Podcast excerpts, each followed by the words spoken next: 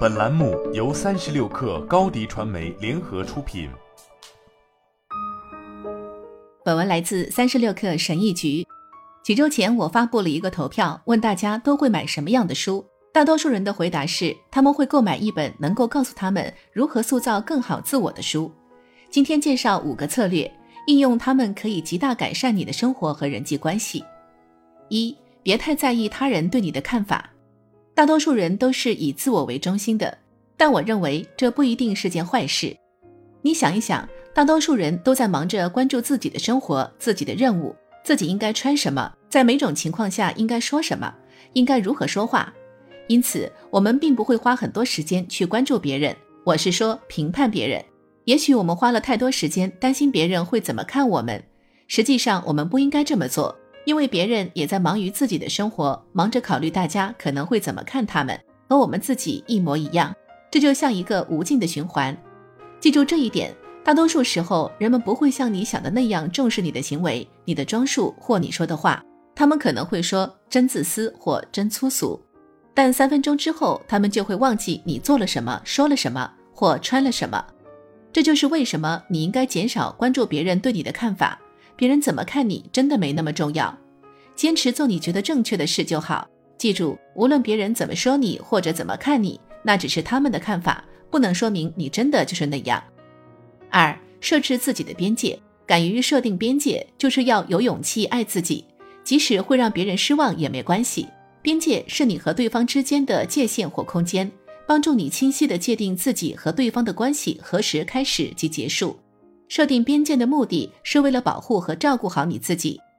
你的时间和精力是无价的，重要的是要学会如何对那些过度消耗你的事情说不，这样才能为那些更重要的事情腾出时间。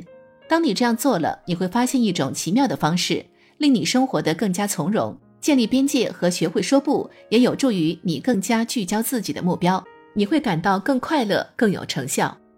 通过建立正确的边界，你告诉人们要尊重你。并告诉他们你想被怎样对待，这就是为什么这一步对建立更好的、更有吸引力的自我至关重要。三、践行感恩之心，感恩你在生活中已经拥有的美好，是所有富足的基础。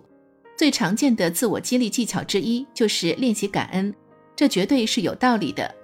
当你专注于真正感激的事情时，你就在改善情绪，因为人们很难同时感受到负面情绪和感激之情。这意味着，当你集中精力感恩时，你就会摆脱负面情绪，即使只是暂时的，也有助于积极改善你的情绪。练习感恩的一个非常有用又简单的方法，就是在一天开始时写下你感到特别感激的事情的清单。你可以把它看作是一个令人愉快的、明智的、高效的心理保健习惯。你也可以在一天其他时候重复这个清单。四、建立健康的生活习惯。我们应该将关注健康作为生活中必不可少的一部分。不关注健康，你就没有精力去努力实现目标，去陪伴亲人，去追逐梦想，去真正享受生活。换句话说，不关注健康，你就不能实现最好的自我。有非常多的健康习惯可以纳入你的日常生活中来，你只需要找到最适合你的方法。五，带着同理心倾听，积极倾听是很重要的。然而，这还不够。你知道什么时候人们真正感到被倾听了吗？就是当你让他们感到自己被理解的时候，而你只有通过感同身受的倾听才能实现这一点。能够感同身受的倾听别人是一种倾听的艺术，其目的是真正的、深入的理解他人。大多数人不是以理解为目的进行倾听，而是以回答为目的进行倾听。而那些能够使用同理心倾听的人，他们更能够听到别人所说的一切内容。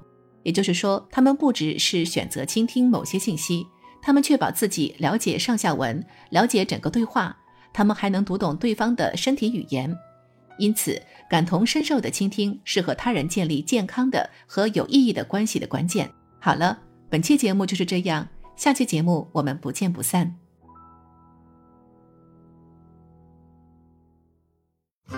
品牌蓝 V 想涨粉就找高迪传媒。微信搜索高迪传媒，开启链接吧。